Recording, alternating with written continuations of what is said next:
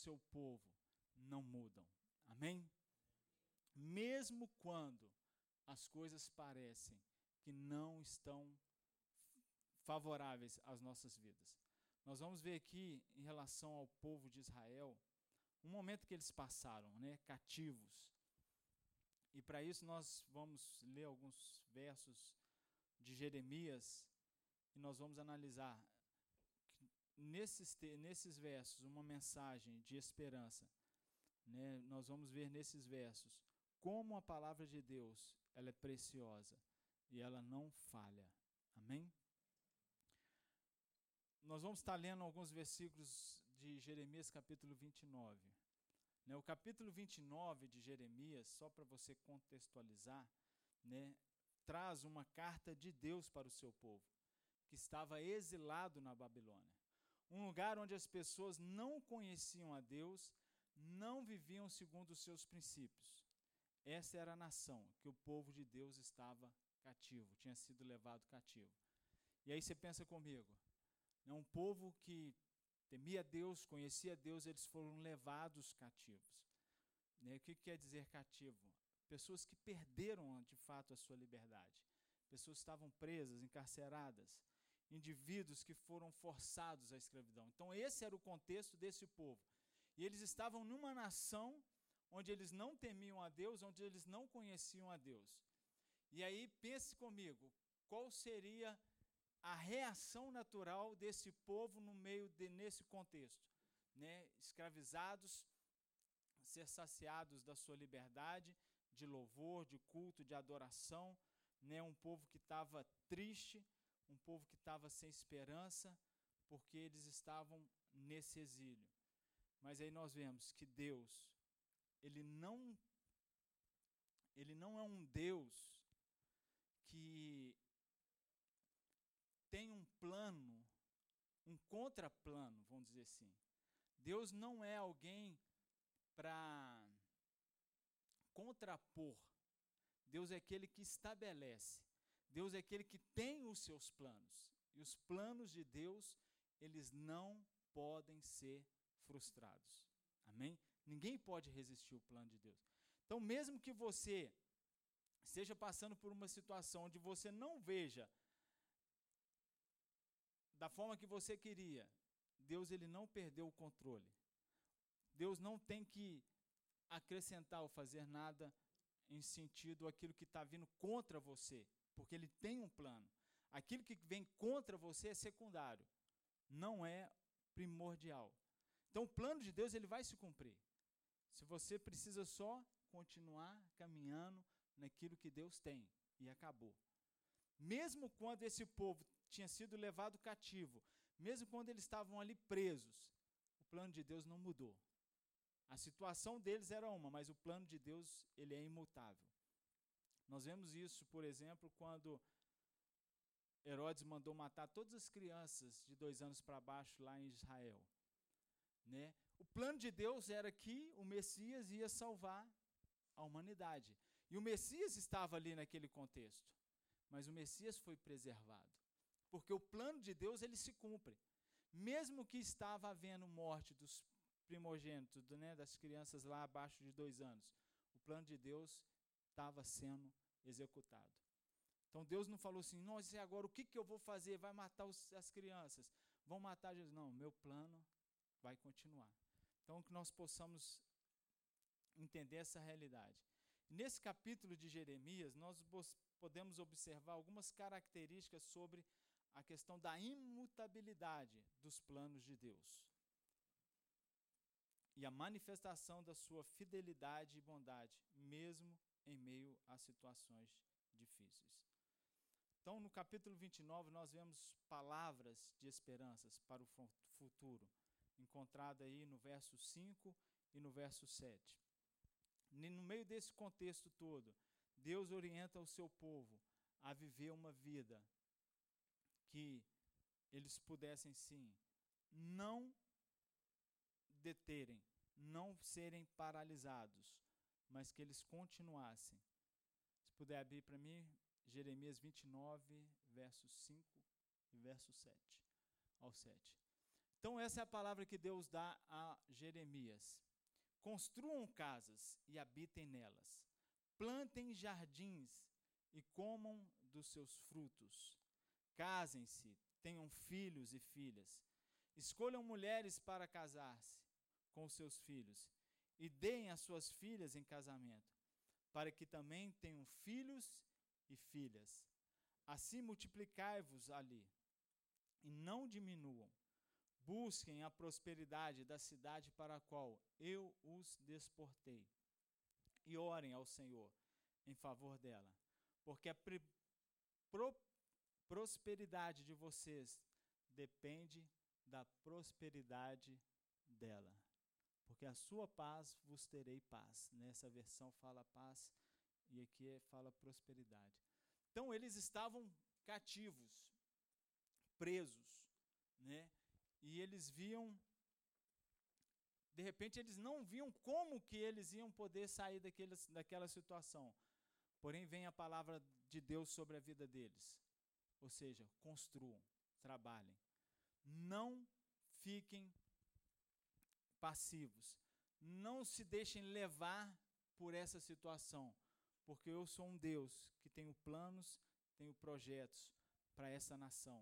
E os meus planos e os meus projetos, eles jamais poderão ser resistidos. E assim, queridos, muitas vezes, quando estamos passando por tempos difíceis, deixamos nossos lábios se encherem de palavras de lamentações. E Deus ele não quer isso para a nossa vida.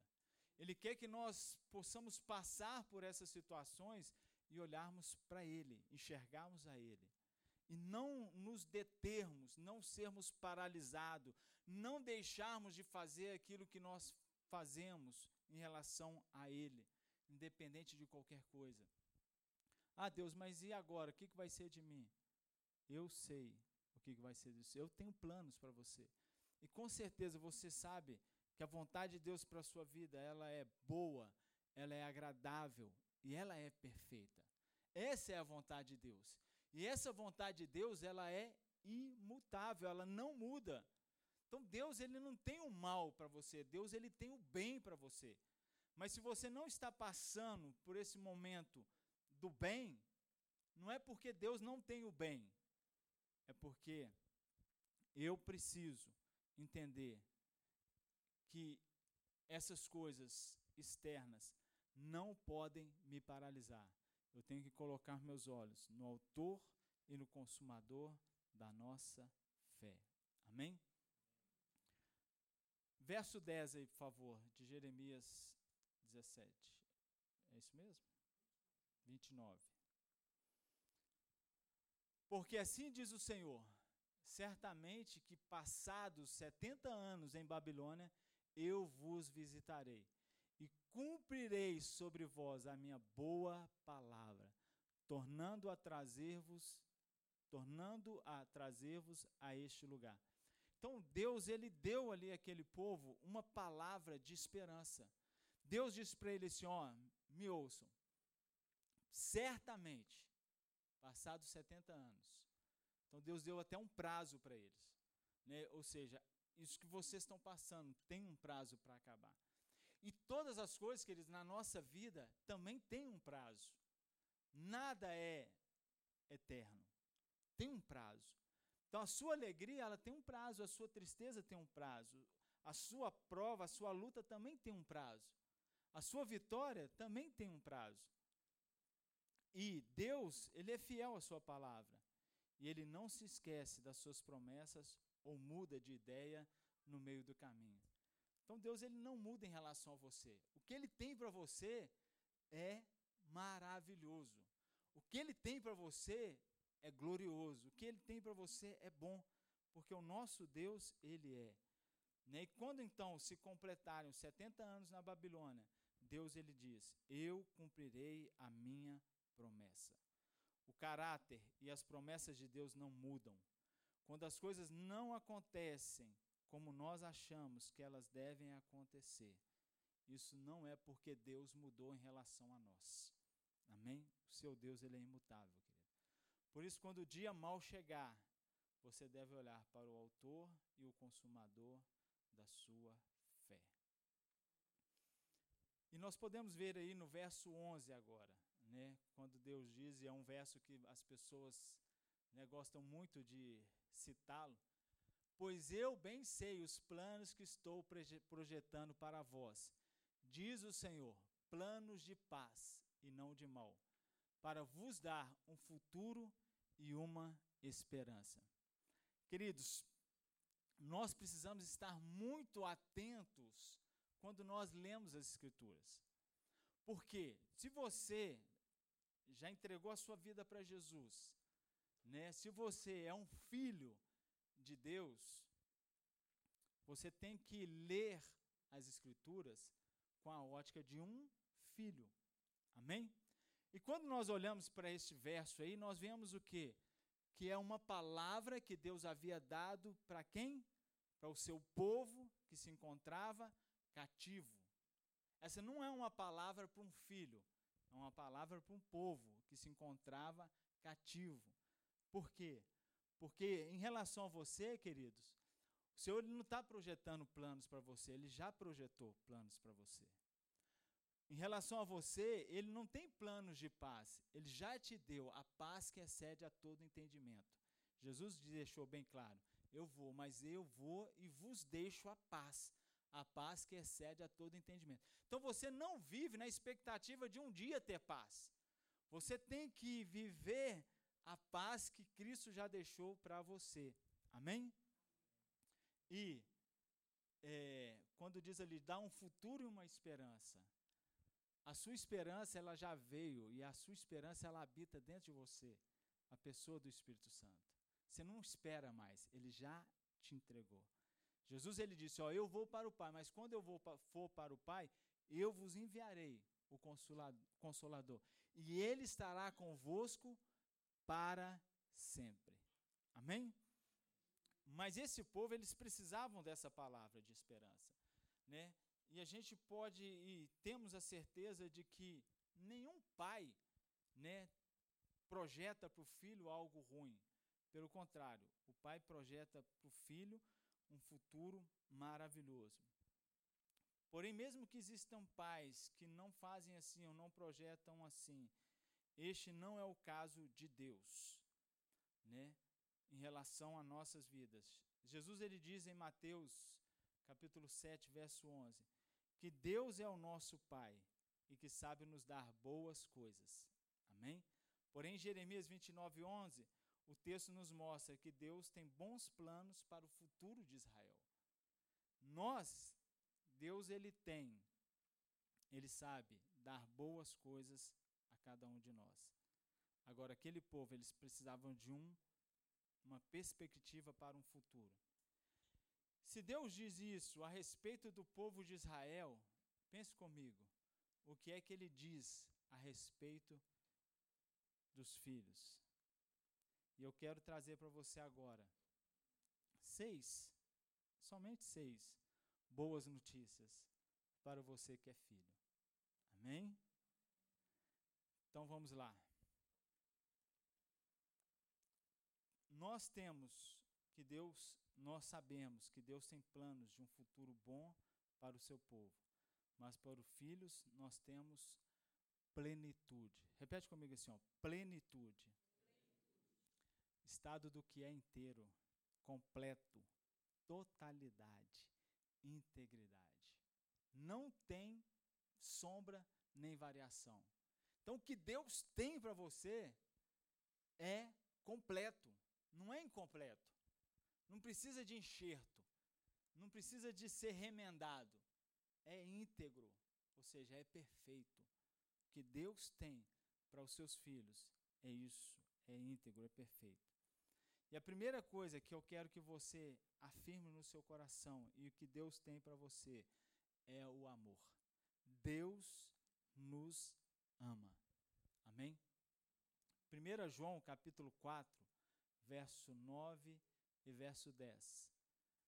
Né? Nós somos filhos e essa é a palavra que Deus tem para nós. Nisto se manifestou o amor de Deus para conosco. Você pode repetir comigo? Nisso se manifestou o amor de Deus para comigo. em que Deus enviou o seu Filho unigênito ao mundo, para que por meio dele eu viva. Nisto consiste o amor de Deus.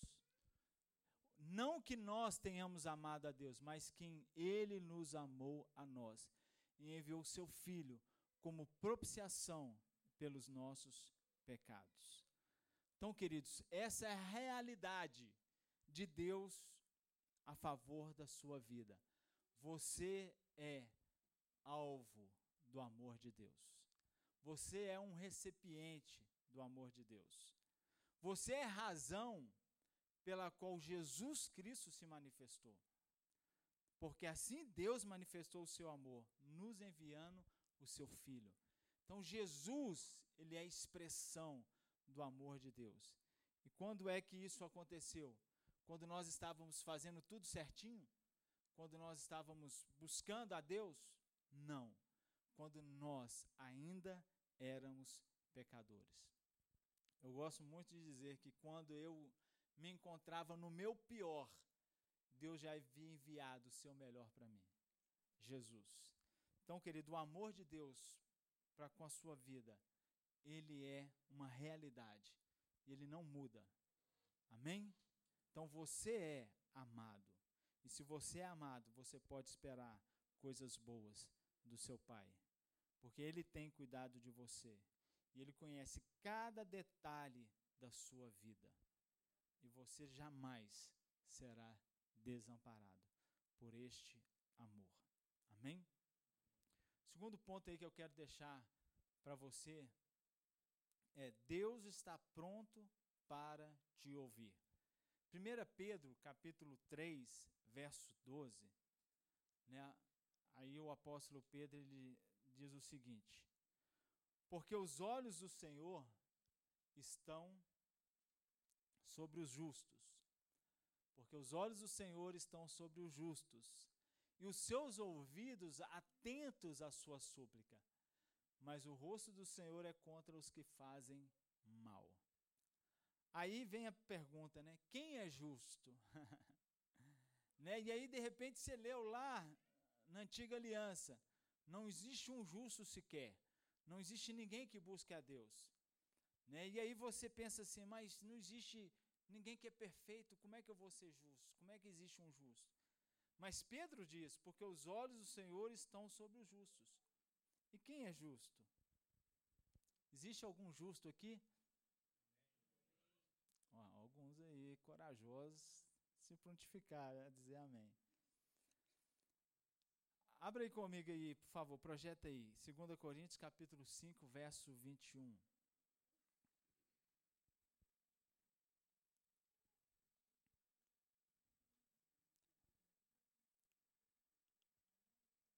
2 Coríntios 5, 21.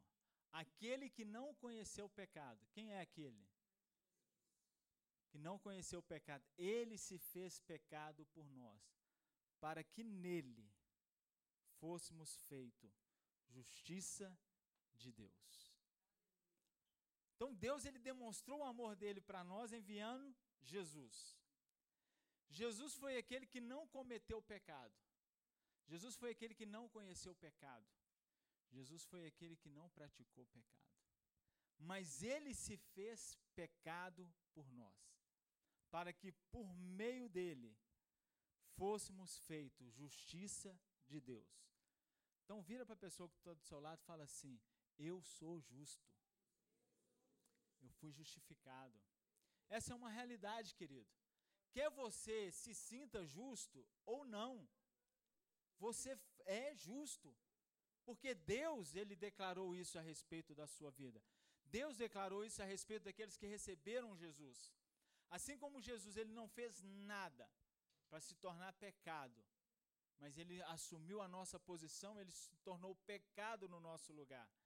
Nós também não fizemos nada como atos de justiça, mas nós recebemos a justiça dele.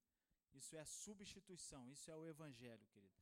Aquilo que você recebe por você não merecer. Graça. Amém? Não existe uma oração que lançamos que façamos que Deus não escute. Ele sempre está com os ouvidos prontos para nos ouvir. Não tenha dúvida disso. Às vezes as pessoas falam assim: ah, a sua oração não chega no céu, a oração céu de bronze, a oração não sei. Amigo, não existe isso. Por que, que não existe? Porque aquele que ouve a oração, ele está em você, você está nele. Você não está afastado dele, você não está longe dele.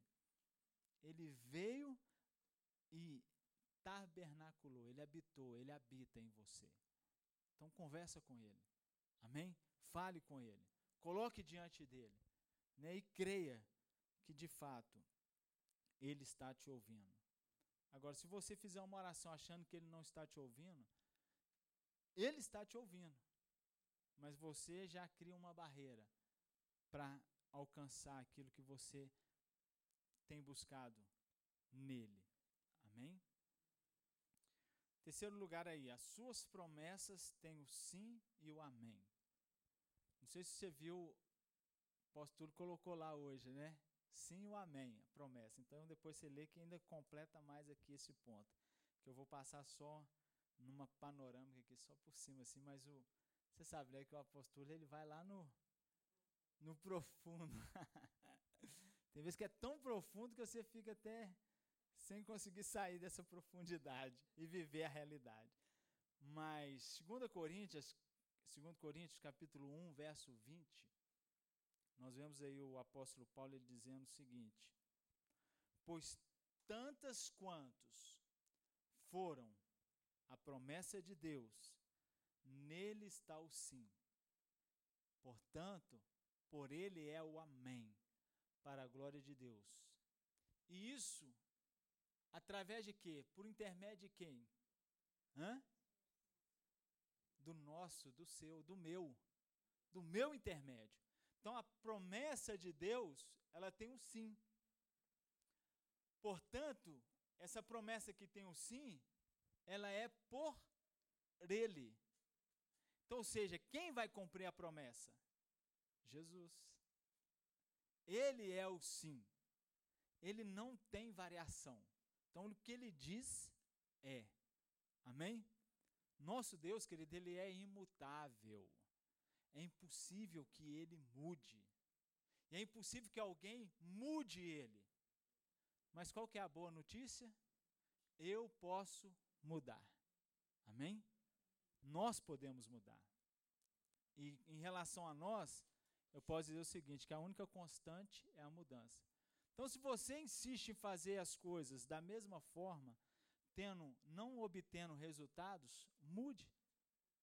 Experimente fazer diferente, né? Para obter resultados diferentes. Você, sim, precisa dessa mudança. Mas Deus não. Deus ele é imutável. Então as promessas de Deus, todas elas têm o sim. Por quê? Porque quem vai as cumprir é Jesus, aquele que diz ao Pai: Amém. Eu vou cumprir. Você lembra comigo Jesus dizendo assim: Ó, eu não vim fazer a minha vontade, mas eu vim fazer a vontade do meu Pai. Você já leu também Jesus dizendo assim: A minha comida consiste em fazer a vontade do meu Pai. Amém? Então Jesus ele é o cumprimento das promessas de Deus. Jesus é o amém. Então, quando eu olho para Jesus e eu aprendo, né, e vejo aquilo que Jesus diz que ele faria, que ele nos daria, que ele nos concederia. Então, isso eu tenho que que eu tenho que o quê? Me apropriar dessa verdade. Então, se Jesus disse que ele me deu a paz, eu tenho a paz, porque a promessa dele se cumpriu, é o sim e o amém mas está tudo atrapalhado na minha vida. Eu não consigo ver uma luz, não consigo ver uma saída. Né? Eu estou perturbado. Não, querido, você está no lugar errado, porque você tem a paz. Você pode estar no meio de uma tempestade, mas você pode ter a paz. Na verdade, você pode usufruir disso que você já, que Jesus já te deu. Você precisa entender que é seu. se apropriar e viver a partir disso. Mas está uma tribulação só. Não me interessa. Eu tenho a paz, que excede a todo entendimento. Queridos, isso assim, às vezes você pensa assim, não, mas muito bom falar, é muito fácil falar, mas e o viver na prática? Querido, é da mesma forma, é muito fácil. É só você ir para este lugar em Deus, onde aquilo que ele diz, você acredita e confia e não abre mão. Mesmo que os seus olhos vejam diferente, mesmo que os seus ouvidos estejam ouvindo diferente, mesmo que o seu corpo esteja sentindo diferente, declare aquilo que Deus declara e você vai ver na sua vida acontecer em nome de Jesus. Por quê? Porque quando nós vivemos, queridos, debaixo desse favor de Deus, dessa graça, né, nós podemos crer nessa, em todas as promessas de Deus, independente de qualquer coisa. Às vezes eu, eu, eu, eu fico até assim. É, é, sem jeito de, de falar dos meus testemunhos, sabe? Para não trazer uma, uma para não trazer uma, tipo assim, ah, poxa, mas isso não acontece comigo, isso não é para mim, é para todos, queridos. Uma soberba, sabe, ele está achando que ele é o quê?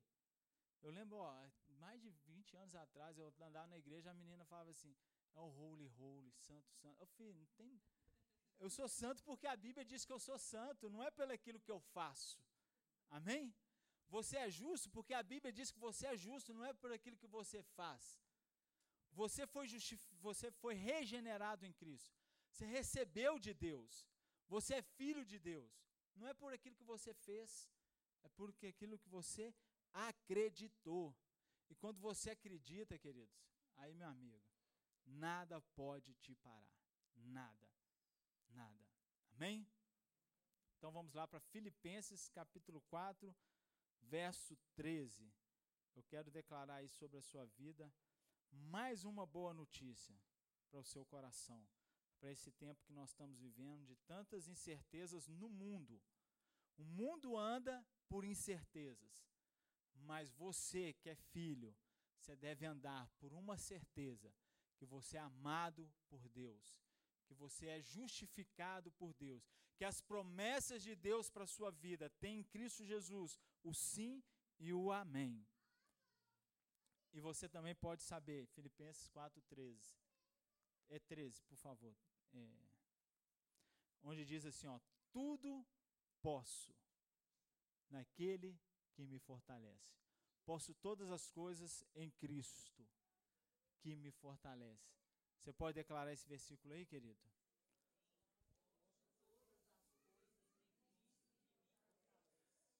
O que, que você pode?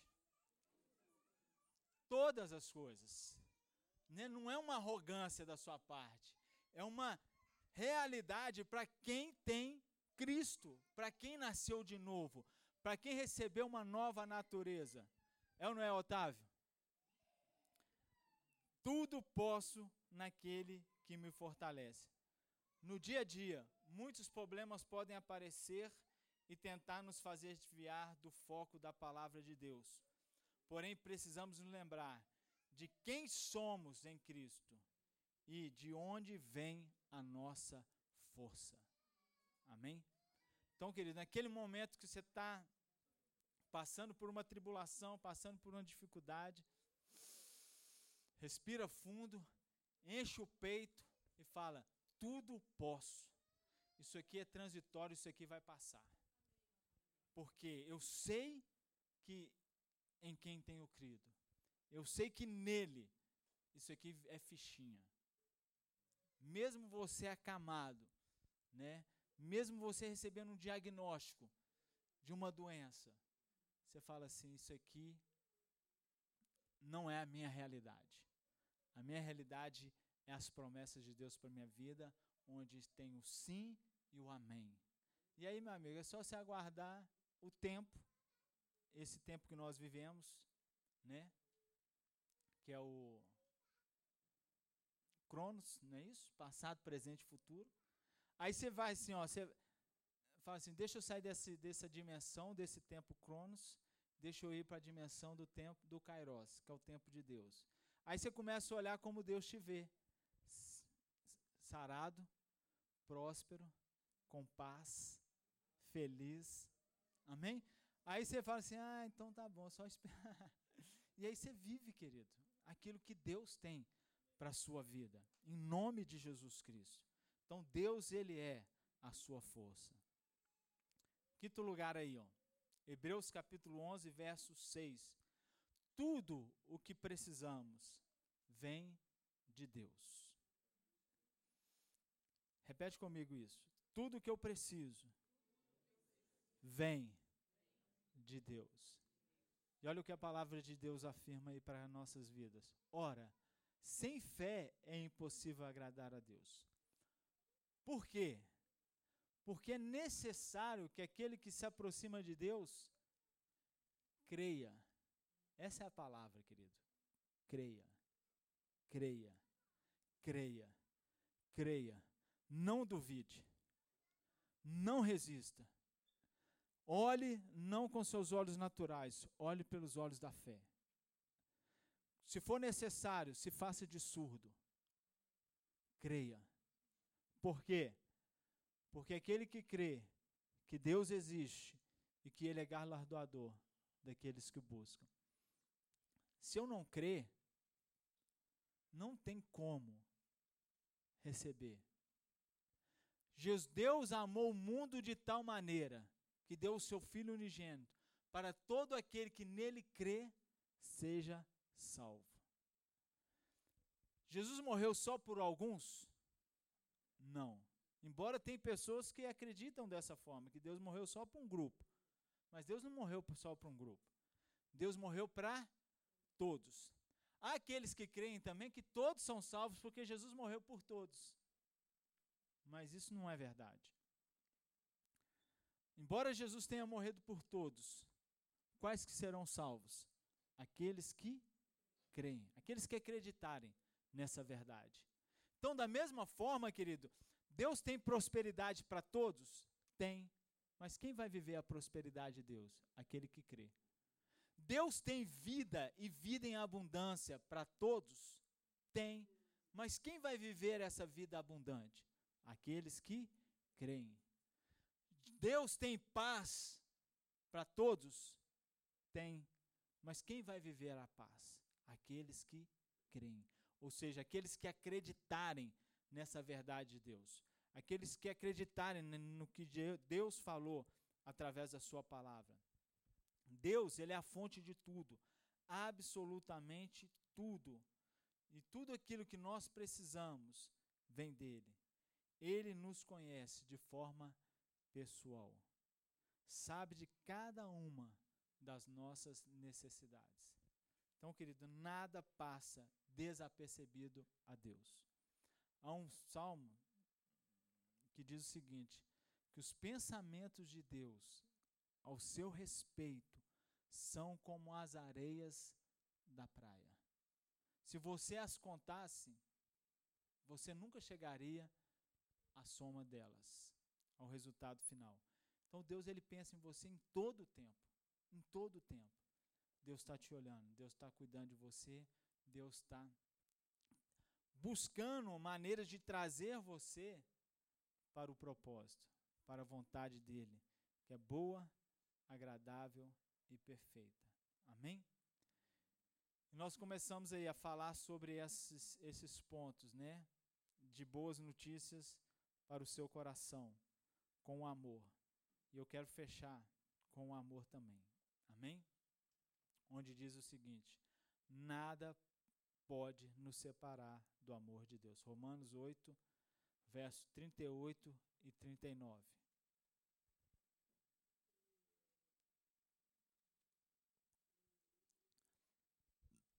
Olha o que o apóstolo Paulo diz. Porque estou certo de que Outra versão fala assim: porque estou seguro. Porque eu não tenho dúvida. Então, queridos, essa deve ser a sua declaração em relação a cada uma das suas provas, de cada uma das suas necessidades. Não, eu estou bem certo eu tenho convicção, eu creio. E aí alguém pode olhar e falar assim: ah, mas eu estou vendo outra coisa. Não, você está vendo porque você está vendo com os olhos naturais. Veja, veja com os olhos espirituais, né? Veja com os olhos da fé. Queridos, os discípulos, quando estavam ali, naquele momento onde os soldados chegaram no monte e levaram Jesus preso para ser crucificado, eles entraram em pânico. Né? Eles fugiram, porque eles estavam olhando pelos olhos naturais. Tanto é que nós vemos que somente um dos discípulos permaneceu com Jesus, que foi João, né, ali na cruz. Por quê? Você sabe por que João foi o único que permaneceu com Jesus até o momento da cruz? Porque João, ele não era um discípulo que dizia assim, ó, eu amo a Deus, eu obedeço a Deus, eu busco a Deus, eu, eu quero fazer para Deus. Não. Porque João ele diz assim, ó, eu sou amado por Deus, por Jesus. Nas, no livro de João ele escreve a respeito de si mesmo, o discípulo amado. Porque quando ele se enxergava amado, quando ele, ele conseguiu se ver como Cristo via. Eu sou amado. E quando você é amado, querido, quando você consegue perceber o amor de Deus para a sua vida, acabou. Sua vida acabou para você. E você quer viver para Ele. E quando você quer viver para Ele, você entende que Ele tem tudo para você. E aí fica até difícil. Eu quero agradar. Não, mano, aqui, você já está me agradando. Recebe. Viva, desfruta. Eu sou uma testemunha dele. E por isso João, então, permaneceu. Agora, por outro lado, Pedro, aquele que disse assim: Ó, Jesus, eu estou disposto até a morrer com o Senhor, foi o primeiro a tirar o time de campo. Então, querido, não bata no peito dizendo assim: Ó, eu sou, não. Bata no peito dizendo assim: Ele é em mim. E por Ele, para Ele, são todas as coisas. Eu vivo por Ele. Eu lembro uma vez eu tive um sonho onde eu estava sendo perseguido. E aí eu fui escondi numa vala assim. E na hora que eu escondi, Espírito Santo falou assim: Você não está disposto a morrer por Jesus, não? Aí eu peguei e saí da. Mas aí o sonho acabou. Por quê? Porque, querido, Deus não quer que você morra por Ele. Jesus já morreu por você. Mas, sabe aquele negócio de, de fato, você dizer assim: Deus, eu sou teu, a minha vida é tua. Porque eu entendi isso. A palavra de Deus fala: aquele que muito é perdoado, muito ama. Agora eu te pergunto: quem foi pouco perdoado? Existe esse? Então nós precisamos entender o quanto nós fomos perdoados.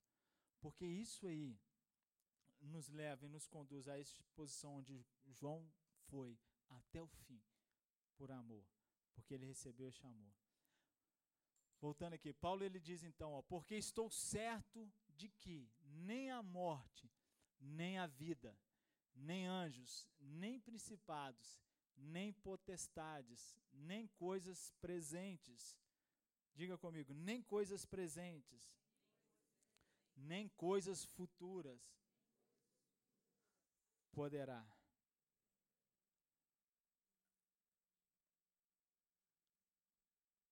Nem altura, nem profundidade, nem qualquer outra criatura nos poderá separar do amor de Deus, que está onde? Em Cristo Jesus. Então, querido, tudo é por causa de Jesus. Ele é a razão de tudo. O amor de Deus por nós, ele é imutável, ele não muda. Então não é porque você está passando por dificuldade, você está passando por um momento difícil, seja em qualquer área que seja na sua vida, que o amor de Deus está faltando. Não. O amor de Deus por você, ele não muda. E mesmo se você se sentir indigno desse amor, ele o ama. Tem pessoas que cerram os pulsos para Deus. Mas mesmo assim, essas pessoas, elas são amadas. elas só não conhecem o amor, elas só não receberam o amor, elas só não vivem a partir desse amor, mas elas são amadas.